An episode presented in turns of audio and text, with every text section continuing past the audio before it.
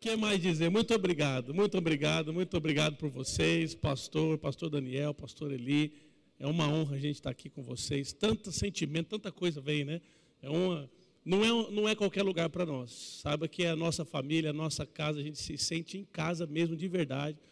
E do mesmo jeito que a gente está andando pela cidade, matando a saudade né, de alguns anos que a gente não estava aqui, andando pela igreja, vendo vocês, ver aonde nós crescemos, aonde nós servimos a importância da igreja local no nosso meio, irmãos. Não há outro lugar melhor para você estar do que uma igreja local. Você precisa servir uma visão, você precisa ter um pastor sobre a tua vida, você precisa servir no ministério, você precisa se organizar, você precisa enfrentar a famosa escala.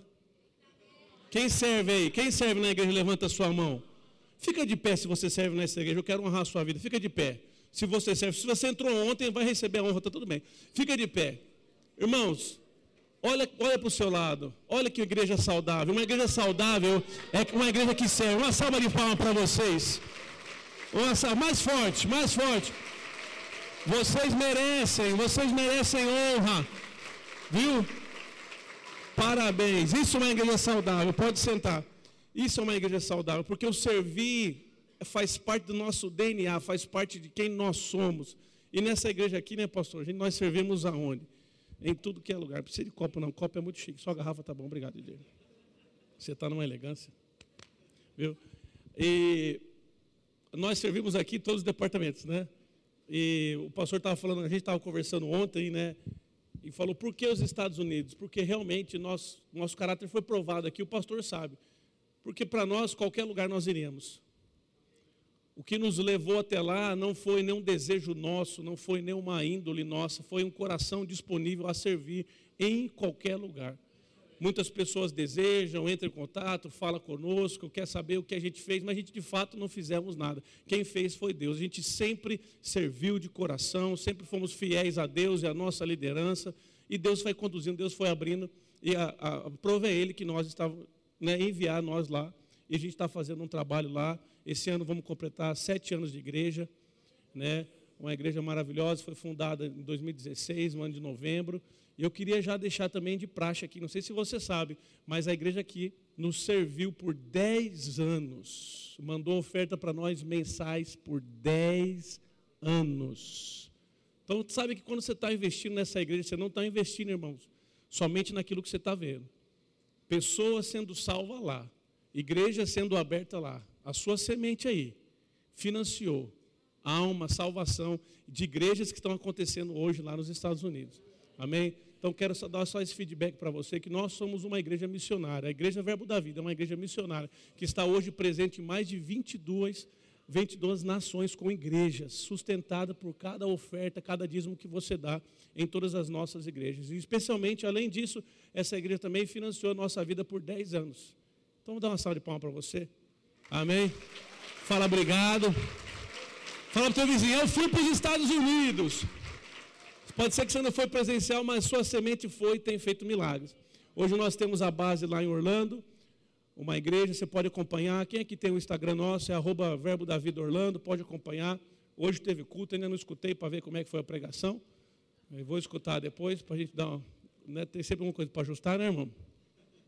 Vou ver como é que foi a pregação. Nós temos um corpo de ministro lá abençoadíssimo, poderoso, uma diretoria abençoada. A gente sai, não tem preocupação. Eu falo, procura esse, procura outro, procura outro. Se não resolver, procura Jesus, ora em língua, depois você me liga. Amém? Então temos uma equipe lá estabelecida, é um lugar onde sempre tem gente chegando e indo, é um lugar abençoado que Deus tem colocado no coração nosso. E de lá já abrimos uma igreja em Pensilvânia também com o pastor Mark e Raquel. Temos também uma igreja em São Francisco com o pastor Maurício e Genilma. Né? Também temos parceria com o pastor Janduí, que está em Washington. E aí o verbo da vida está se espalhando nos Estados Unidos. Amém? Então você que conhece alguém, você que conhece alguém que mora por lá, envie, venha em nosso contato. Nós temos toda quarta-feira à noite a igreja online também, chama Verbo Connect. Nós temos aí mais de, de três é, países representados no Verbo Connect, mais de oito continentes. Essa semana passada entrou um rapaz lá do Alasca, irmão um brasileiro servindo nas Forças Armadas lá no Alasca, uma cidadezinha desse tamanho. Ele falou: sou vizinho aqui do, do Polo Norte, onde tem a casa do Papai Noel. Literalmente, a base dele é aqui, Polo Norte é 30 minutos. né? E ele faz parte da nossa igreja online também. A gente está se reunindo toda quarta-feira à noite. Amém? Não é para você que tem igreja, mas é para aqueles que estão nas nações e não tem um lugar para se congregar, especialmente na América, no Canadá, né, na América do Norte, no México. Então a gente tem essas pessoas e faz também esse culto toda quarta-feira à noite, chama Verbo Connect. Passa o nosso Instagram, nós estamos lá para abençoar as pessoas com essa palavra da fé poderosíssima. Amém? Quero honrar minha mãe linda que está aqui, maravilhosa, né? Passou o maior desafio da vida dela, estava contando, né? Ficou 23 dias entubado, irmão. Só é um milagre vivo, quero honrar, amém, a sua vida, dizer muito obrigado, te amo, tá? Não vou chorar, viu? Um beijo. Quero honrar também meu sogro, minha sogra. Fique de pé, pastor João Miroca. Fica de pé mais uma vez, João. Fica de pé mais uma vez. Está cuidando das crianças, tá? A mamãe fica de pé, mamãe. Olha o cabelinho lindo, maravilhoso. Tem gente que paga para ter um platinado desse, dona Salete. E o cabelo do Zé, então, gente? Olha o cabelo do Zé. O Daniel olhou para ele e falou assim: vai ter algodão doce na festa, só por causa desse cabelo. Amém? Honrar a vida deles. Estamos lá na casa do João Tiago e da Roberta, nossos cunhados amados, também queridos. Estamos lá passando, botando a, a casa ao teste. Três crianças, quatro pessoas, amém? Estamos testando tudo naquela casa. É as escadas, é o chuveiro, é o, é o sofá. Vamos ver o que vai restar até a semana que vem. Esteja orando por eles, amém? Deus é fiel. Mas saiba que há galardão. A Bíblia fala que aquele que recebe o homem de Deus há um galardão. Amém? E estamos felizes por estar aqui. Você está feliz, irmãos? Eu tenho uma palavra de Deus para a sua vida nessa noite. Você sabe que Jesus saiu para. Jesus contou algo muito importante. Ele falou sobre a parábola do semeador. E de fato não é uma parábola. Ele disse: o reino de Deus é como alguém que saiu para semear. E ele saiu a semear sementes.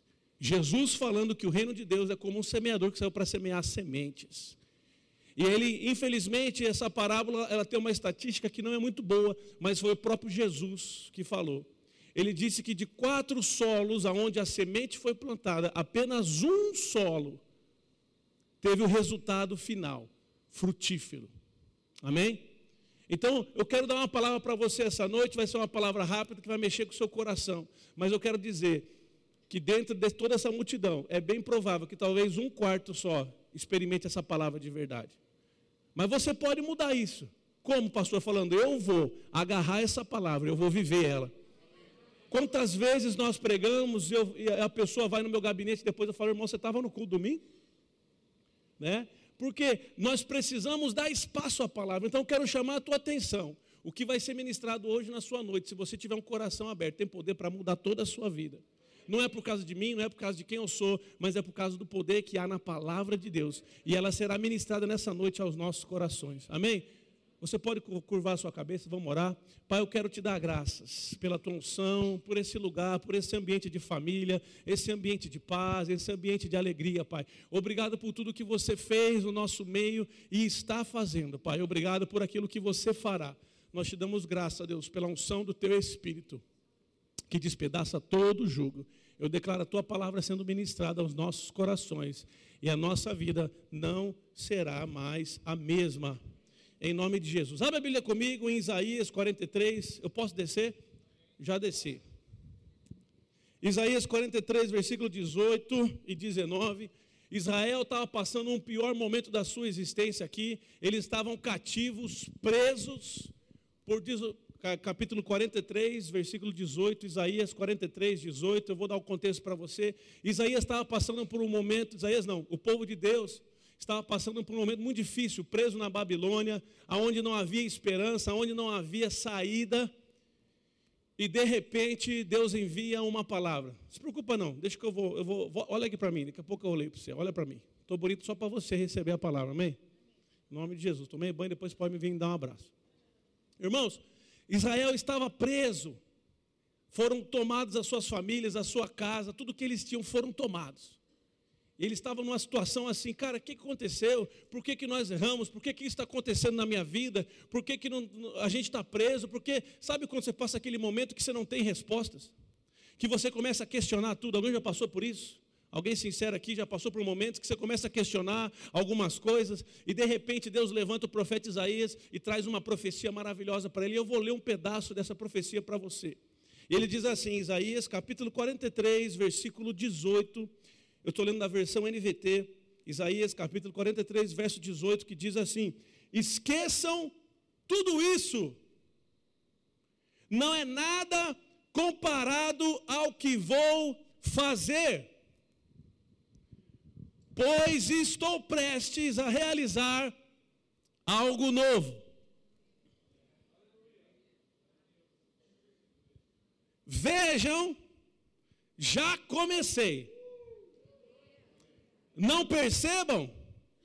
Abrirei um caminho no meio do deserto, farei rios na terra seca. A palavra que eu quero trazer para você nessa noite é uma palavra muito simples, é que Deus quer fazer algo novo no nosso meio. Algo novo. E a primeira coisa que ele fala é: esqueça tudo. Eu quero ajudar você a, nos, a, a entendermos o que nós precisamos fazer para viver o novo. Existe algo que eu e você precisamos fazer para viver esse novo. Quem quer viver o novo de Deus? Já comecei. Fala para o teu vizinho: Deus já começou. Fala algo novo, algo novo vindo da parte de Deus para a minha vida. Ele fala: esqueçam tudo isso, a primeira coisa é esquecer. Esquece tudo que você já passou. Eles estavam questionando eles mesmos: por que, que isso, por que aquilo, por que nossa casa foi tomada, por que nossos filhos foram tomados, por que Israel perdeu o seu rei, por que estamos aqui presos, por que estamos sofrendo, por que estamos passando fome. Deus falou: quer viver algo novo? Primeira coisa, esqueça. Irmãos, tem coisas que você nunca vai ter resposta. Mas para entrar no novo, você precisa abrir mão dessas mágoas, desses questionamentos. Quem está disposto a abrir? Primeira coisa é esquecer, meu irmão. Esqueça, fala para o teu vizinho, esqueça. Aleluia.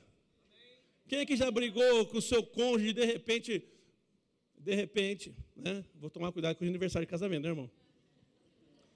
De repente, algumas coisas do passado passa por a sua cabeça, mas você, como cristão, você não menciona isso, né? Porque Satanás trabalha com os nossos erros do passado. Satanás, ele quer que você olhe para os erros, para as suas falhas, para que você se condene e então você fala: realmente eu mereço essa desgraça que eu estou vivendo. Deus está falando: você quer viver algo novo que eu tenho para você? O que, que eu vou fazer? Eu vou fazer rio no meio do deserto. Uh, você pode fazer rio no meio do deserto? Você não pode, irmão. Mas uma coisa você pode, fala comigo, é esquecer o passado. Esqueça o passado, é o primeiro ponto. Amém? O segundo ponto que eu vou te dar é esvaziar-se de si. Falei redundância, né? É esvaziar-se. Vai lá, vai lá comigo em Filipenses capítulo 2. Você precisa entender isso, amém, irmãos? Fala, Deus quer fazer algo novo. Aleluia algo novo, algo novo. Esqueça tudo isso. Deus quer fazer algo novo. É interessante, irmãos, quando você abre lá em Filipenses capítulo 2, que Deus ele nunca vai falar para você é, concordar com a sua lamúria, com a sua tristeza. Ele apareceu para Gideão, Gideão estava trabalhando escondido para moer o grão, porque o povo não podia, né? Senão o povo vinha e roubava dele. Ele falou assim: vai nessa tua força, Gideão, vai libertar o povo. Fala, eu vou libertar o povo? Não tenho força nenhuma. Ele falou, vai nessa tua força, que força? Não havia, mas Deus o chamava de forte. De fato, a Bíblia fala, o fraco diga, sou forte no Senhor. Eu estava passando uma situação na igreja um ano passado, né, de muitas coisas que se levantaram, que acontece com nós, isso é normal, né, no, na, na vida pastoral. E assim, meu, pensando problema, pensando situações, pensando como resolver, pensando como melhorar, e eu cheio né, de coisas que tinha acontecido, fui orar a Deus e falei, Deus, o que, que nós vamos fazer? Estou né? entrando no ano agora, 2023, e Deus não falou nada, irmão. Deus não concordou com nada com a minha situação. Deus não concordou com a minha tristeza. Sabe o que ele falou? Anota aí que 2023 vai ser o tempo da expansão. Eu falei, pai, mas eu quero saber das minhas mágoas, dos meus ressentimentos. Ele falou, anota que vai ser o tempo de expansão, tempo de crescimento, expansão de volume, expansão de matéria, expansão de pessoas, de influência, expansão de lugar, de pessoas. Sabe, Deus ele nunca vai concordar com a sua tristeza, irmãos. Porque Ele não pode mentir. Desculpa, mas essa tristeza, essa mágoa que você está vivendo é uma mentira de Satanás. E você precisa entender que Deus não tem isso para te dar. Você pode estar doente, enfermo, ele vai aparecer para você e falar: Você é curado, porque essa é a realidade, essa é como ele te vê. Você pode ser como aquele homem, pronto lá. Ó, oh, Jesus é o seguinte: eu não mereço. O Senhor não merece estar aqui, mas eu mereço. Estou morrendo, estou sendo crucificado pelos meus erros, mas o Senhor não merece. Fala o seguinte, então, hoje eu vou te dizer algo. Você vai estar comigo no paraíso. Sabe, a, a situação não importa para Deus, Ele vê você sempre da realidade dEle. E o que nós precisamos fazer é nos ver na realidade dEle e começar a chamar a existência essas coisas. Amém, irmãos? Isso é fé. Fala para o teu vizinho, isso é fé. Deus não vai descer e concordar com você, com a sua tristeza, como muitas vezes uma mãe que ama o filho consola. Né? É assim mesmo, filhinho. Tá tudo bem. É bom esse carinho de mãe, mas Deus não é assim. Deus ele sempre vai trazer a realidade para você. Uh! Amém, amém. Quem gosta de ser mimadinho aí vai ter que aprender a andar pela fé. Quem quer carinho nos sentimentos não dá, irmãos.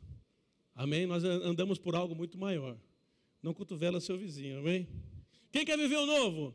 Amém. Então vamos lá, esqueçam. Filipenses 2, 3, olha que coisa linda. Vamos ler. Filipenses capítulo 2, versículo 3. Quem chegou, diga cheguei. Diz assim, NVT: Não sejam egoístas, nem tentem impressionar ninguém. Sejam humildes e considerem os outros mais importantes que vocês. Não procurem apenas os próprios interesses, mas preocupem-se também com os interesses alheios. Tenham, essa é a nossa parte, tenham a mesma atitude, fala a mesma atitude, demonstrada por Cristo. Amém, amém? Fala a mesma atitude. Ele vai explicar qual foi essa atitude. Jesus Cristo, embora sendo Deus, não considerou que ser igual a Deus fosse algo a que devesse se apegar. Falou uau. Em vez disso, esvaziou a si mesmo, assumindo a posição de escravo e nasceu como ser humano.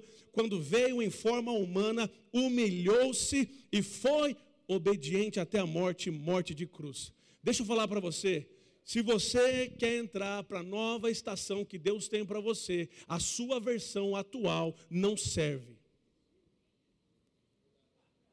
Quem você é hoje não é suficiente para entrar para o próximo estágio que Deus tem para você. Você precisa pegar tudo que você pensa que você é, que disseram que você é, e colocar debaixo da luz da palavra, abrir o seu coração e se expor por inteiro, porque você até hoje te trouxe até aqui, mas para entrar para o próximo território você precisa de mudança. E ele fala: tenha em vós o mesmo sentimento que houve em Cristo Jesus. O que, que ele fez? Ele era Deus. Quem já leu João, capítulo 1, versículo 1? No princípio era a palavra, a palavra era Deus, a palavra estava com Deus, tudo foi feito por intermédio da palavra. E ele se fez o quê? Carne e habitou entre. Então ele deixou a sua divindade, todo o seu poder para estar entre nós. Quem lembra quando Judas veio, deu um beijo nele? E ele então apontou Jesus, esse é o preso, essa é a pessoa que você quer prender. Pedrão, um pouco impulsivo, pegou a espada, não foi fazer um processo né, de cirurgia plástica, remover a orelha, não. Ele foi cortar o pescoço, errou, arrancou a orelha do rapaz. Jesus pegou a orelha, colou de volta e falou: Pedro, presta atenção. Se eu quisesse, eu vou falar para meu pai. Vem me salvar e Ele vai mandar anjos para me libertar. Você não está entendendo, o que eu estou passando aqui é por escolha, é por obediência. Eu decidi deixar de ser quem eu era, por amor a um chamado. Decidi deixar de ser quem eu achava que eu era, por amor de um chamado, de um propósito, por amor a Deus. Sabe, irmão, você do jeito que você está, você está bom para o lugar que você está. Se você gosta desse lugar, permaneça. Mas se você quer entrar para o próximo estágio, você precisa de mudança. Mudança verdadeira, meu irmão. Você precisa colocar em xeque quem você acha que você é. Ah, eu sou filho dele, eu sou formado. Você não é ninguém. Você só é aquilo que Deus permite que você seja. Ele fala, você tem que se esvaziar. Sabe o que é esvaziar? É deixar de ser quem você é. Você está cheio do quê? O que preenche a tua vida hoje? Me mostra a sua conta bancária, eu vejo que está no seu coração. Onde está no seu dinheiro? Me mostra seus amigos. Eu falo que tá no, quem são os seus pensamentos. Você está cheio do que hoje? Irmãos, para a gente entrar na vida espiritual, da terra prometida, naquilo que Deus tem para nós, você, nós precisamos colocar quem nós somos diante do raio-x da palavra do Espírito e falar: Deus, muda o que for necessário. Deus levou a Jeremias e falou: Jeremias, desce lá para a casa do oleiro. Veja o que o oleiro faz. O oleiro está lá trabalhando na máquina, bota uma argila, uma massa e começa a fazer. Se por acaso ele erra, o que, que ele faz? Joga e pega outro e fala: diga ao povo de Israel: se eles querem sair desse lugar, se eles querem viver o melhor de Deus, eles precisam descer a casa do oleiro. Eles precisam estar dispostos a passar por mudanças. Eles precisam deixar traumas, mágoas, ressentimentos e ter um coração mole na minha presença. Deus vai fazer algo extraordinário nos últimos dias, meu irmão. Eu não sei o que você está entendendo, eu não sei qual é o seu objetivo, mas precisamos pregar o Evangelho, precisamos de recurso, precisamos de influência, precisamos de poder na nossa igreja. Igreja não é clube. Igreja é o lugar que Deus colocou para ser sustentáculo da palavra de Deus, da verdade, a manifestação do Espírito Santo. Deus quer liberar para a igreja dias de glória, dias de poder, uma igreja afogueada. Uh! Fala para o teu vizinho: mosca não senta em chapa quente. Tem muita igreja fria por aí, muita, muita igreja social, muita igreja fazendo network, mas não há o poder de Deus. Nós precisamos, irmãos, ter a mesma atitude que houve em Cristo Jesus. Se esvaziou. Se esvaziou. Quem você pensa que você é? Fala para o teu vizinho, quem você pensa que você é? Uh! Pastor, eu sou doutor. Pastor, meu irmão, você veio pelado e você vai pelado.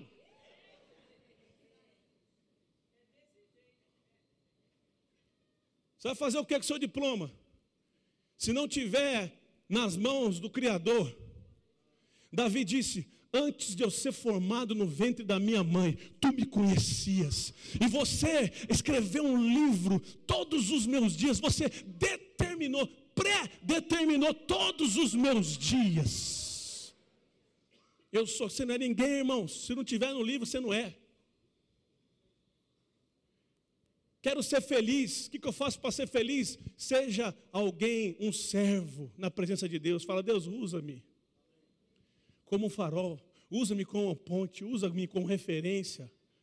A gente está na geração do egoísmo, irmão. É só o que eu quero. As pessoas vêm na igreja para servir, pastor, eu sirvo, mas eu sirvo só se for no louvor. Pastor, eu sirvo, mas eu sirvo só se for ali. Então você não serve. Você não quer servir, você quer fazer o que você quer. Quem quer servir está disponível. Quem quer servir, olha uma dica para você. Quem quer servir, busca aliviar. Servir é aliviar. Servir não é você se expor, é você aliviar alguém. Pastor, você está precisando de alívio em qual área? Irmão, fala isso, aí eu tenho vontade de chorar. Porque a pessoa chega na igreja e fala: Eu fiz isso, eu fiz isso, eu sou aquilo, eu sou aquilo, eu fiz aquilo, eu sou aquilo, eu sou aquilo. Eu falei: Rapaz, onde é que eu vou encaixar esse cara? Eu falei: Você quer minha igreja? Mas de vez, de vez em quando chega alguém e fala assim: Pastor, estou aqui para te ajudar. O senhor está precisando de ajuda aonde? Eu falo: Oh meu Deus, tomara que isso seja verdade, não seja falsidade. Porque quem está servindo está trazendo alívio para alguém. Você está aliviando ou você está querendo se promover? Pergunta teu vizinho aí. Você está aliviando a vida de alguém ou você está querendo se promover? Ai, ai, ai, Jesus amado. Não, eu vou servir lá no diaconato, mas eu só sirvo se for lá na frente para botar água. Para as pessoas verem eu subindo. Irmão, não acha não que quem trabalha aqui em cima vai ter galardão maior do que essas tias do DI. Eu já desisti. Eu já desisti, eu tenho certeza que eu estou te falando. A hora que a gente chegar no céu e a gente for competir o galardão maior que essas tias do departamento infantil, nós vamos ser fichinha, meu irmão. Não adianta, elas terão o maior galardão. Isso já está fato decretado. Quem quer servir no, no, no, no DI aí? Levanta a mão, levanta a mão, tira foto, tira foto. Eu botei uma regra lá, viu, pastor? Quer pregar na igreja? Prega. Então vai ter que pregar uma vez por mês nas crianças. Ninguém está tão animado mais para ser pregador. Prega nas crianças e nos adolescentes. Tem que fazer a escala. Então, irmãos, nós precisamos abrir mão, esvaziar. Pastor, você está falando para eu jogar tudo fora? Não, eu estou falando para você jogar se precisar. O que a chave aqui é, a atitude é qual? Se esvaziar. A atitude é o que, pai? Se você pedir, eu dou. Qual foi a ideia? Quem teve a ideia de dar um filho a Abraão? Quem teve que crer de dia, de noite, confessar, confessar, perseverar por 10, 11, 12, 15 anos para acontecer a promessa? Abraão. Quem pediu a Abraão para matar Isaac?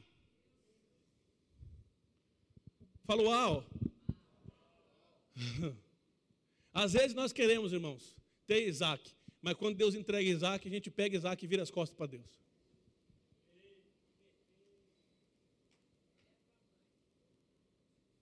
O que, que Deus fez? Brão, faz o seguinte agora. Entrega a ele. O quê? O Isaquinho. Que eu tive que mudar até seu nome para poder dar ao moleque. Você não cria. Você não era crente. Amém, amém? Agora entrega ele a mim. O nosso amor a Deus tem que ser maior, irmãos, do que tudo que Ele pode nos dar e entregar. Abraão matou Isaac, mas no coração ele fez. Sim ou não? Sim ou não? A levantou o machado. Imagine a cena, irmãos. Levar um moleque três dias andando. Abraão, Isaac, o servo levando a lenha, Abraão, Isaac levando a o martelinho pendurado, o cutelo, o machadinho levando fogo. E Isaac perguntando: cadê o bichinho, pai? Cadê o cordeiro? Cadê o cordeiro, pai? Deus vai prover, meu filho. Deus vai prover. Deus vai prover, porque na verdade é você. Imagine a luta interna de Abraão, irmãos. Mas quando ele levantou, Deus falou: Abraão, para, para, para, para. Eu conheci o teu coração. Fala uau.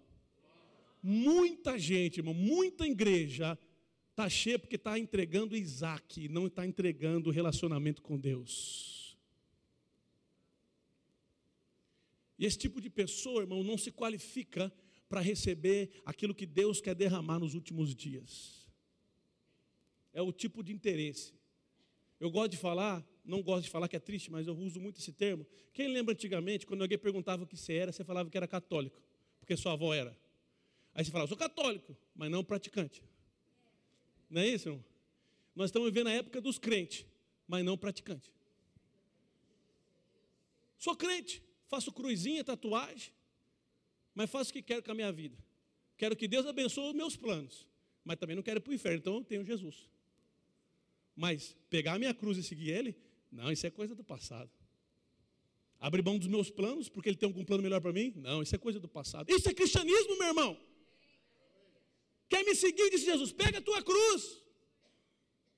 A cruz não é doença, a cruz não é falta, a cruz não é escassez, a cruz é um lugar onde você vai morrer o seu desejo por amor. Quantas vezes alguém faz algo que você fala, ah, esse eu vou matar. Alguém tem vontade de matar alguém aqui? Não. Um, dois, três, sincero, quatro, cinco. Vamos fazer o contrário? Quem concorda, permaneça como está. Ah, essa eu vou. E eu fico nervoso, irmão. A Ana sabe. Tem uma noite que eu passei a noite inteira andando no quarteirão da rua. O pessoal achava que eu estava procurando jacaré. De tanto que eu estava andando na rua, porque eu não conseguia dormir por causa de sentimento. Qual o sentimento, pastor? De indignação. Porque as pessoas falam e fazem o que quer, mas eu não posso falar e fazer o que quer. Ah, meu irmão, e demorou para eu botar o Diego velho para dormir aquele dia. Irmãos, botou. Eu fechava o olho, eu imaginava. Chegando, batendo na porta, dando um soco na cara. Tem algum homem aí ou não? Eu imaginava, irmão. Eu falava, misericórdia, Jesus, ajuda. Ficou igual o desenho, né? Satanás aqui e o anjinho aqui. Vai, faz. Não, não vai. Fala, por quê? Irmãos, eu não posso. Nós não podemos. Minhas regras não são desse mundo. Eu não sou cidadão da terra. Eu sou cidadão dos céus. Nem me defender eu vou. Que se eu descer para me defender, já estou descendo um nível. Um dia alguém vai saber a verdade, mas se ninguém souber, Deus sabe a verdade. Eu estou contente e feliz com isso, irmão. Uh! Irmãos, Deus não está limitado às pessoas a network, irmãos. Somos do Verbo da Vida, mais de 457 igrejas, 138 escolas, 200 funcionários lá no Centro de Operações de Campina Grande. E veio de Bauru alguém para abrir igreja nos Estados Unidos, em Orlando chamado pelo cabeça dos cabeças, o chefe dos chefes, o rei dos magos. Num encontro lá em Tulsa. Nem cresci no verbo, eu cresci. Você, fala, você acha que isso é plano humano, irmãos? Quanto tempo da nossa vida nós gastamos planejando coisas humanas e perdemos o sobrenatural, que é um coração que confia em Deus. Uh! Gastamos horas, horas pesquisando como fazer isso e como fazer aquilo. Irmãos, gaste hora para a voz de Deus ser sensível a você. Que quando ele falou, quando ele falar, vem, irmãos, você vai sair fora do barco e vai andar sobre as águas. Uh! Nós somos crentes, fala para o teu vizinho, crente crê. Aleluia! Temos que sair, irmão, do natural. No natural tem pessoa melhor que você. Mas na nossa causa, irmão, nossa vida é sobrenatural. No natural sempre vai ter alguém melhor que você. Por isso que eles se matam. Pode ser famoso, pode ser milionário.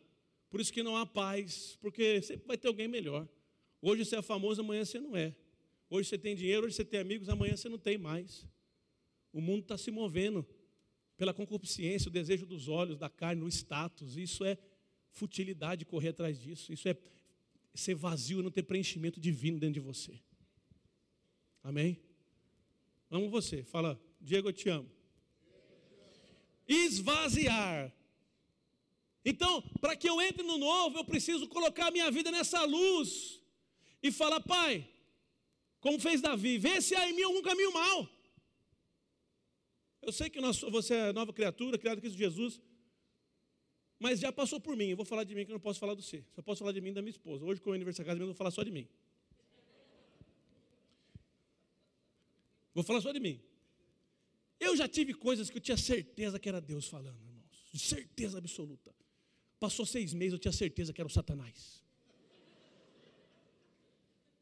Alguém já passou por isso? É Deus, é Deus, é Deus. Não foi o diabo, foi o diabo, foi o diabo. Que engano que eu estava, meu Deus do céu. Irmão, a nossa vida, ela pode ser enganosa. Talvez o sentimento que você está sentindo ou, ou guardando nem existe, nem verdade foi, nem aconteceu. E está dominando a sua vida, tem te prendido por anos. Mas quando eu venho para a luz da palavra, quando eu venho para a luz do Evangelho, quando eu falo, Pai, eu abro meu coração diante de Ti, me ajuda, eu me exponho, o Espírito Santo começa a tratar. Amém? Em nome de Jesus. Deus é fiel. 1 Coríntios 13, 11. Quem quer viver o novo de Deus? Eu lembro de uma, de uma figurinha que tinha, que diz assim, né? Acho que você já viu na internet. Quem quer mudança? É, quem quer mudança? Todo mundo levanta a mão, né? Quem quer mudar? Quem quer mudança? Quem quer coisa nova? Quem quer ganhar mais? Quem quer um casamento restaurado? Quem quer mudar? Opa.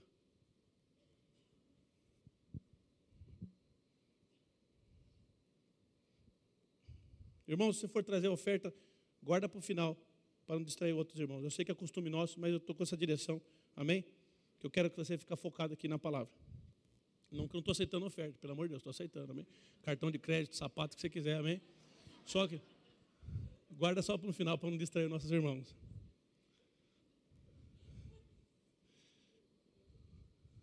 Vamos voltar um pouquinho aqui antes, irmãos. Eu quero bater um pouquinho mais nisso aqui até entrar. Quem já viu com martelo, às vezes tem que bater até o martelo entrar até o final, para nunca mais sair. Eu vou bater um pouquinho mais aqui. Estou de passagem mesmo, pastor? Sabe quando, quando você vai me ver de novo? Então, até lá você vai me perdoar, você vai me amar. Ou não também, mas eu vou estar aqui firme e forte que eu sirvo ao Senhor. Amém? Aleluia. Então, olha o que ele fala, irmãos. Tem de vós o mesmo sentimento que houve em Cristo né? a mesma atitude demonstrada em Cristo. Embora sendo Deus, não considerou que ser igual a Deus fosse algo a que devesse se apegar. Filipenses 2,7. Em vez disso, esvaziou a si mesmo, assumindo a posição de escravo e nasceu como ser humano. Observação: escravo aqui é obediente a Deus. Pastor, o que, eu vou abrir mão? Você vai abrir mão de coisas que é contra a obediência a Deus. Nós nascemos para obedecer a Deus. Fala comigo, eu nasci para obedecer a Deus. Saul entrou num nível tão automático de ser crente, que é a mesma coisa que falar assim: eu vou fazer um pecado aqui, mas amanhã eu vou pedir perdão. E o profeta fala para ele: não, não pede perdão, não, eu não quero que você peça perdão, eu quero que você não faça. Amém? É possível a gente entender como a roda do, do, do ser cristão funcione e a gente começa a viver isso no automático e perca o coração da coisa. Quem sabe o que eu estou dizendo? Cadê o pessoal da galeria de Jeová? Sentei muito aí no fundão já, irmão. Já levei muita bronca do Belório, do pessoal. Já sentei muito aí no fundão, viu? Deus está aí também, viu, irmão? Aleluia. Sai do celular, que senão eu vou chamar o nome que está vendo besteira no celular. Aí, amém. Não tem ninguém, não. O que, que eu estava falando? Saul. Saul, irmãos, sabia que estava desobedecendo a Deus. E o profeta chegou e falou: está fazendo algo errado. Ele falou: está tudo bem, profeta, amanhã eu faço um sacrifício. Olha que coração perdido, irmãos. Coração duro. O profeta falou: cara, Deus não quer sacrifício, Deus quer o quê? Obediência. Eu vou abrir mão do quê, pastor? Você vai abrir mão de coisas que é contra obedecer a Deus para a sua vida. Eu lembro de uma vez que eu estava saindo demais quando era adolescente, minha mãe que está aqui virou e falou para mim assim: fala, filho, você não tem a vida igual dos meninos, você precisa dormir cedo. Eu falei, a senhora tem razão. Né? Ela até falou assim: os meninos têm a vida ganha, você não. Eu tenho, eu tenho em Jeová, mas tem que trabalhar para ganhar dinheiro, né, irmão? Eu estava querendo dormir, dormir, dormir, cedo, né? Dormir tarde, acordar tarde, só que eu dormia tarde e acordava cedo para trabalhar. Ela falou: você não tem a vida sua igual dos outros, você precisa entender. E foi um conselho bem dado, porque a sua vida, o que você tem, a sua rotina, coisas que você tem que fazer, você não precisa de pessoas fazer com você, você precisa andar a sua obediência. Paulo fala: tudo é, é permitido, mas nem é lícito. Tudo é lícito, mas não me com, não me convém, não cabe naquilo no meu chamado, naquilo que Deus preparou para mim. Amém? Então você precisa, Efésios capítulo 4 fala o quê? Cada um ande de modo digno do seu chamado. Eu tenho pessoas na igreja que falam, pastor, eu tenho chamado de pastor, mas não parece. Você não serve, você não ajuda, você não ora por ninguém, você quer só pregar? Aí eu uso esse versículo, viu, pastor? Resolve tudo. Você tem chamado? Você vai mandar andar de modo digno dele. Não está falando que você vai pregar como, fazer como, você vai já viver antes de ser. Quem sabe que isso é verdade? E o dom aflorece no meio. De repente, da tua bondade, do teu coração, do jeito que você faz, nós como pastor começa a ver o dom florescendo, porque você está andando, você já está buscando essa consagração do seu chamado. Não é algo que a gente dá para você. Eu estava fazendo a barba, ou fazendo um pouco que eu tenho de barba, e aí, tem gente que tem barba, aquela barba, aquele rapaz, barba top, né? Quem sabe lá no céu vou ter uma barba igual de Moisés, amém? O que acontece? Nós que trabalhamos com pessoas, nós somos pastores, levantando pessoas o tempo todo, nós não temos a capacidade de fazer a barba crescer. Nós podemos o quê? Nós fazemos o quê? Cuidamos dela, aparamos, cortamos, de, tipo, falamos como ficar mais bonito, como ficar apresentável. Mas o que faz crescer é a sua natureza, é quem você é. Da mesma forma é o chamado de Deus para a nossa vida. Eu não tenho a capacidade de botar a mão e falar, você é um pastor, você é um evangelista, você é uma profetisa. Não, o que eu estou aqui é ajudar a esculpir, a lapidar o chamado que já nasceu dentro de você. Amém, irmãos? Então vai ter que ter correção. Se você quer viver o novo de Deus, você precisa estar nesse lugar de aquebrantamento, nesse lugar de exposição, nesse lugar que, se for preciso, você vai abrir mão. Não estou falando para ninguém aqui deixar o trabalho e sair orando a semana inteira que Deus vai prover, não é isso que eu estou falando. Eu estou falando que você está num lugar onde fala, Deus, se você pedir, eu entrego. Só isso que Deus quer. Porque como que você vai obedecer a, a, a passos difíceis amanhã, se você não está disposto nem a abrir mão do que você tem hoje? Hã? A gente olha para Abraão, Deus falou, vou te enriquecer, vou te dar um grande nome, e a gente gosta, não? vai enriquecer, vai ter um grande nome, vai ser famoso, vai ter 3 milhões de seguidores, não, quem não gosta? Mas antes disso, Deus falou para ele: sai da tua terra, vai para onde? Ou te falo depois, primeiro você sai. Quem que sai? Sem saber para onde vai? Hã? Sai! Sai não. Onde é que é? Quanto é que é? Vou ganhar aqui? Vou viver aqui? Vou... Ih, irmão, esse não qualifica. Amém? se esvaziou. Ele falou, não considerou algo que devesse apegar-se. Esse é o nosso problema. A gente tem algo. Recebi um presente aqui. Você tem algo, irmão. E você não quer abrir mão. Deus, para salvar a humanidade, Ele desceu, Ele não considerou, Ele deixou. E eu vou falar para você uma pergunta para você refletir. O que você está segurando hoje e Deus tem tentado e pedido para você abrir mão?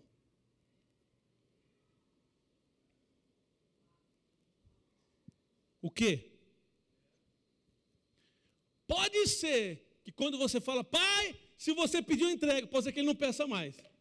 Mas pode ser que ele peça. E pode ser que você passe por um processo de entrega, de renúncia, para viver o melhor que Deus tem para você. Agora, uma coisa eu vou te garantir: Ele já nos falou, eu é que sei os pensamentos que tenho a vosso respeito. Pensamentos de paz e não de mal, para dar o futuro que você mesmo deseja. Quando eu falei aqui que ia sair, que a gente ia seguir a Deus, o pastor orou por nós. A primeira vez que nós saímos de Bauru foi, eu tinha 17 anos de idade, 2006, 2007. Eu lembro de uma senhora que se levantou, ela não está mais no nosso meio, ela tinha 70 e poucos anos. Ela falou assim: Diego, eu estou maravilhada com essa decisão de vocês de mudar, de sair, de buscar o chamado de Deus, porque Deus me chamou quando eu era jovem, mas eu não tive coragem de fazer o que você fez. E eu falei assim: o que, que eu respondo para essa senhora agora?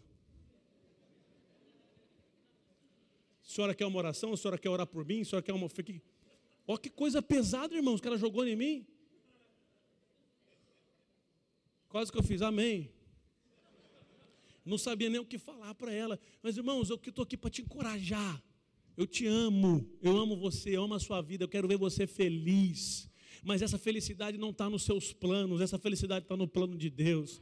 Essa felicidade está em cumprir o chamado que Deus colocou na sua vida. Você é um homem, você é uma mulher de Deus, irmãos. Não há falta de provisão na visão de Deus. Não vai faltar nada, não vai faltar experiência, não vai faltar vida, não vai faltar alegria, não vai faltar satisfação, irmão. Você vai ser uma pessoa feliz. Quem segue a Deus é feliz, irmãos.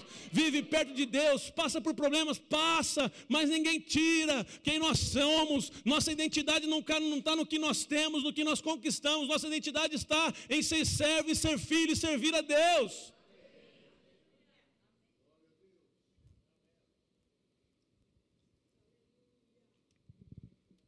Não considerou ser igual a Deus algo que fosse, devesse apegar. O que você está se apegando? Ah, eu sou filho do fulano. Ah, eu tenho a classe. Ah, eu tenho a formação. Você não tem nada. Nossa vida é como um vapor. Eu falo ao pessoal da igreja, irmão, se eu for, vai vir outro pastor, ele vai fazer o trabalho, o trabalho vai continuar. Daqui cinco anos você esqueceu de mim. E posso te falar, se você for, daqui a pouco nós vamos esquecer de você também. E se você está fazendo um trabalho, alguém vai ter que vir continuar fazendo, porque a obra não pode parar. Aí isso dói. Dói porque a sua identidade está no que os outros falam, não naquilo que Deus te fala.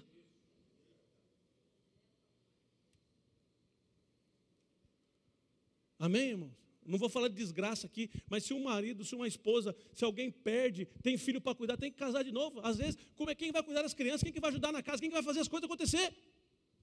Ai, pastor, que medo. Não é medo, não, irmãos. A vida é assim. A nossa identidade está em Deus. Quem está passando por essa dificuldade, procura o pastor Daniel, amém? Resolve aí. Eu não sou seu pastor. Eu sou só seu tio que vem, fala o que quer e depois o pai resolve, amém? Quem tem? Quem lembra desse tio legal aí? Eu sou esse tio que vem, fala o que quer e depois o pastor resolve.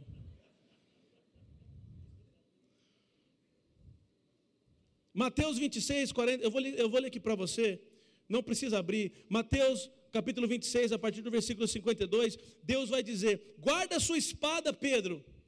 Os que usam a espada morrerão por ela. Você não percebe que eu poderia pedir a meu pai milhares de anjos para me proteger e ele os enviaria no mesmo instante? Se eu o fizesse, porém, como se cumpririam as escrituras? que descrevem o que é necessário que agora aconteça. Jesus vivia pelas Escrituras, ele tinha consciência do plano de Deus para a vida dele, e por causa dessa consciência, ele traçava as atitudes dele. Tem muitos crentes perdidos, como diz meu pai, igual cachorro que caiu de caminhão de mudança. Quem já conhece essa? Tem muito crente perdido, sabe por quê? Porque você quer fazer o seu plano. Jesus não era perdido, ele falou assim: não, eu não posso. Eu não posso matar ele, eu não posso chamar os anjos agora, porque convém que eu faça o que está escrito nas Escrituras. Ele falou: Uma comida eu tenho, é fazer a sua vontade, ó Pai.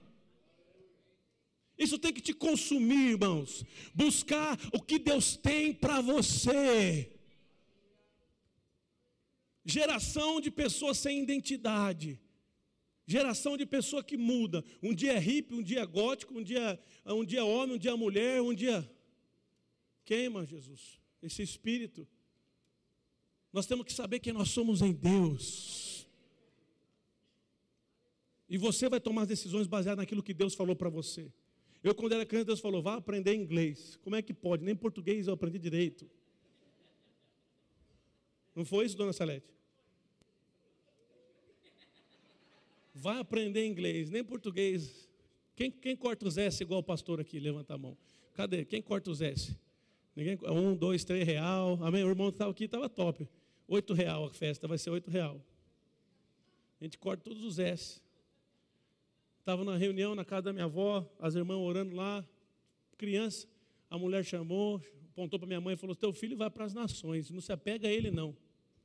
Lá na casa da avó Odete seu filho vai para as nações. Irmão, desde criança eu fui cercado por palavras, por coisas que me conduziu a viver para Deus.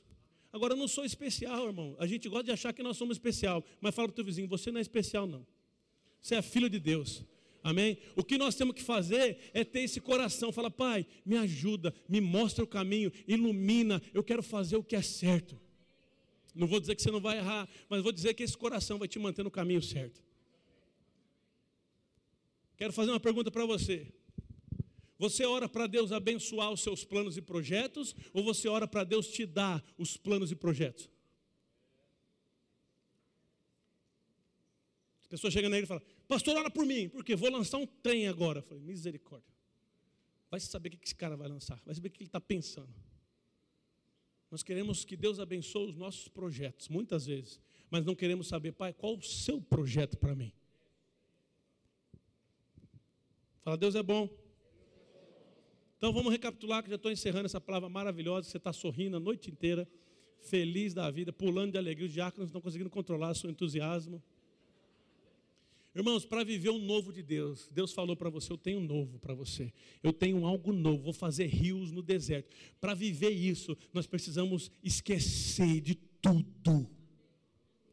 Quem conhece alguém saudosista? Ah, naquela época, ah, naquela época, ah, naquela época. Ah, sabe por que ele lembra tanto do passado? Porque o presente não tem valor para ele. Fala do hoje, fala dos seus filhos, da sua casa. Não tenho o que falar, pastor, sou sozinho. Fala da palavra, fala como está azul o céu, fala, acha alguma coisa para você ser positivo. Mas para de viver no passado. Primeira coisa é esquecer de tudo. Lembra só o que é bom, irmãos. Eu só mantenho o que é bom na minha memória. É só o que é bom na minha memória. Não vou pensar em coisas ruins. Não vou pensar no que deu certo. Não vai mudar. Vou pensar no que deu certo. Traga à memória aquilo que lhe traz tristeza, diz a palavra de Deus. Não! Traga à memória que traz o quê? Esperança. Se você lembrar só isso hoje, irmão, e for embora, já estou feliz. Traga o que te traz esperança. Então tem que esquecer das coisas ruins. Depois ele fala: esvazie de si mesmo. Qual conteúdo está dentro de você? Tira, para Deus poder encher com dele. E o que ele tiver colocado vai permanecer. Amém? É um raio-x do Jeová. Não sou eu, é você que faz com Deus. Amém? Qual o conteúdo que está dentro de mim que o Senhor não colocou? Tira. Agora, orou, seja homem, seja mulher. Passe pelo processo. Pode ser que coisas mude na sua vida. Mas continua. Vai te levar para o lugar que você quer. Amém? A terceira coisa que nós falamos, andar pela palavra. Jesus andava pela palavra, cumpria o que Deus falou. Eu preciso fazer isso. Eu poderia acionar Deus, mas não vou, porque esse é o projeto, esse é o plano que Deus tem. Saber o que Deus tem para você. E o último eu quero encerrar é que a sua fala precisa mudar. Se você quer entrar na terra prometida, a sua, a sua fala precisa mudar. 1 Coríntios, eu quero que todos abram lá, capítulo 13, versículo 11. 1 Coríntios 13, 11.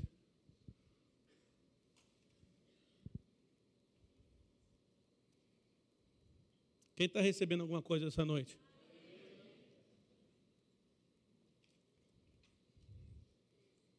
Treze. 1 Coríntios 13, 11. Quem chegou, diga amém. Quem não chegou, fala, estou chegando. Quem recebeu muita pancada, não está conseguindo nem falar nada, só balança a cabeça, amém. Você não quer entrar no novo, irmãos? Deus libertou o povo do Egito com, pra, com dez pragas extraordinárias. Eu não sei se você sabe, mas se você estudar a palavra um pouquinho, você vai saber que cada praga, na verdade, era uma, era uma, era uma figurativa, era um deus do Egito. A rã, as moscas, cada um era um deus deles. Deus mostrou que os deuses deles não eram nada. Por isso que libertou, por isso que as pragas são esquisitas, sangue, enfim né, os primogênitos, porque ele tinha um Deus que adorava só os primogênitos. Deus falava, vou matar todos os primogênitos. Deus fez tudo ao contrário que os deuses deles faziam. Todas as bênçãos que os deuses deles davam, Deus veio e desprovou, para mostrar que ele é o Deus superior. Foi isso que aconteceu. E Deus libertou o povo do Egito, maravilhosamente. Mas o povo não creu em Deus para entrar na terra prometida. Por dez vezes Deus falou para Moisés: Por dez vezes eu fui tentado, porque eles não creram em mim levou até a porteira da terra prometida, mas eles não quiseram entrar. Vai ler, lê a Bíblia. Por quê? Aquela famosa frase: Deus tirou o Egito do povo, mas o povo não tirou o Egito de dentro deles. A mentalidade não foi transformada, não mudou. Vivia no milagre, comia maná, coluna de fogo de noite, nuvem de dia, a roupa crescia junto. Olha que coisa boa. Imagina isso, irmão, ter que comprar mais roupa. Olha que Jeová maravilhoso. As mulheres não gostam dessa benção, né, irmão? Mais um sapato que estou precisando. E os 35? Não, mas isso é outro modelo, amém? Lá no, é, lá no Moisés, no deserto, crescia junto e ainda mudava de cor para a mulher ficar feliz.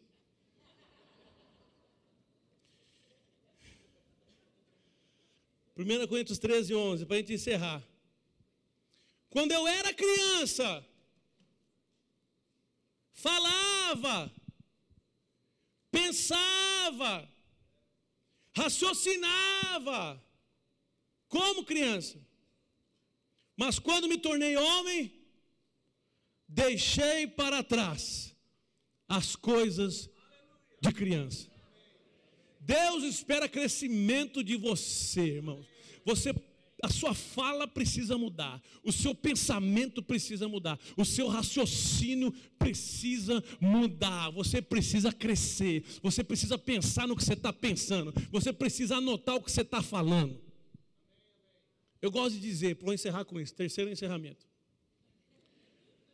Imagine que toda segunda de manhã você recebesse um livro impresso na porta da sua casa com todas as palavras que você falou desde domingo a, a partir da meia-noite um, né, na segunda, até o outro domingo, 11h59. Imagine que toda segunda-feira, amanhã, você vai acordar, pumba, está lá o livro.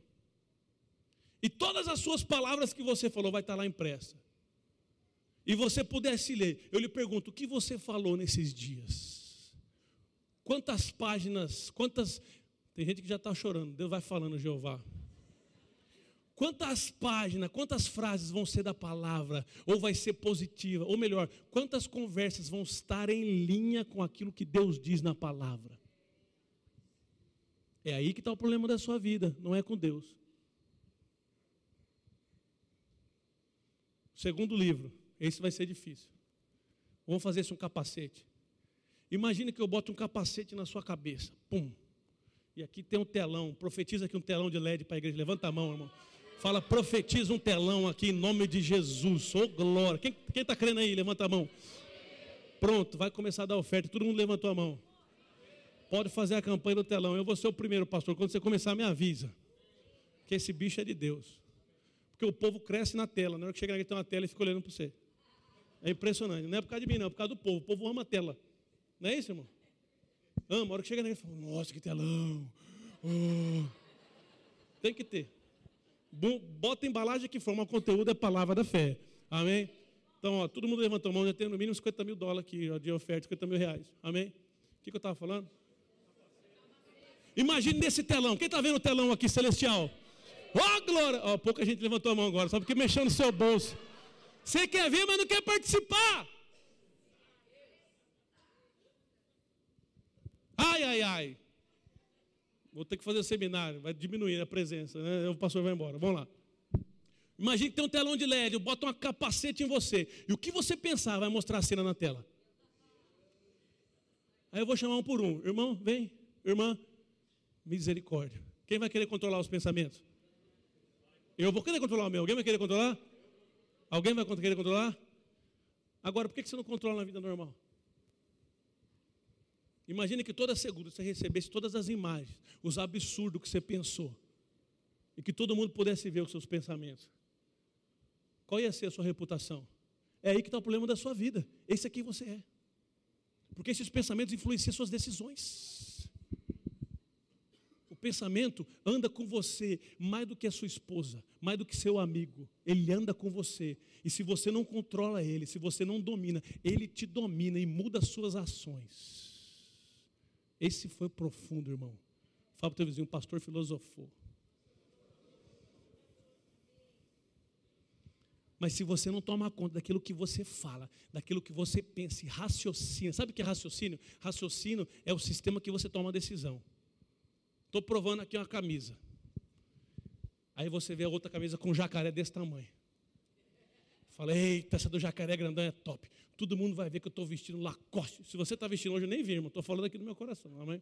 Se Deus falar, rasga. Amém? Entrega no altar. Amém? Tô, essa da Lacoste, irmão, a hora que eu estiver na moto, lá de longe, eles vão ver que eu estou de Lacoste. Aí você vai lá e compra. 500 reais, parcelado em 10. Ganha quanto por mês? 1.200. Você está lascado. Em cinco anos você está lascado, irmão. Tem nada.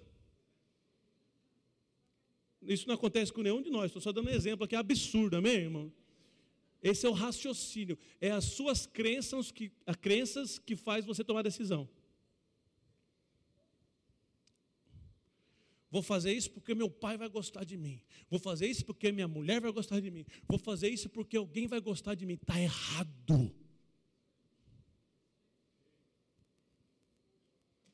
Estou mexendo com você, mas estou indo embora. Amém?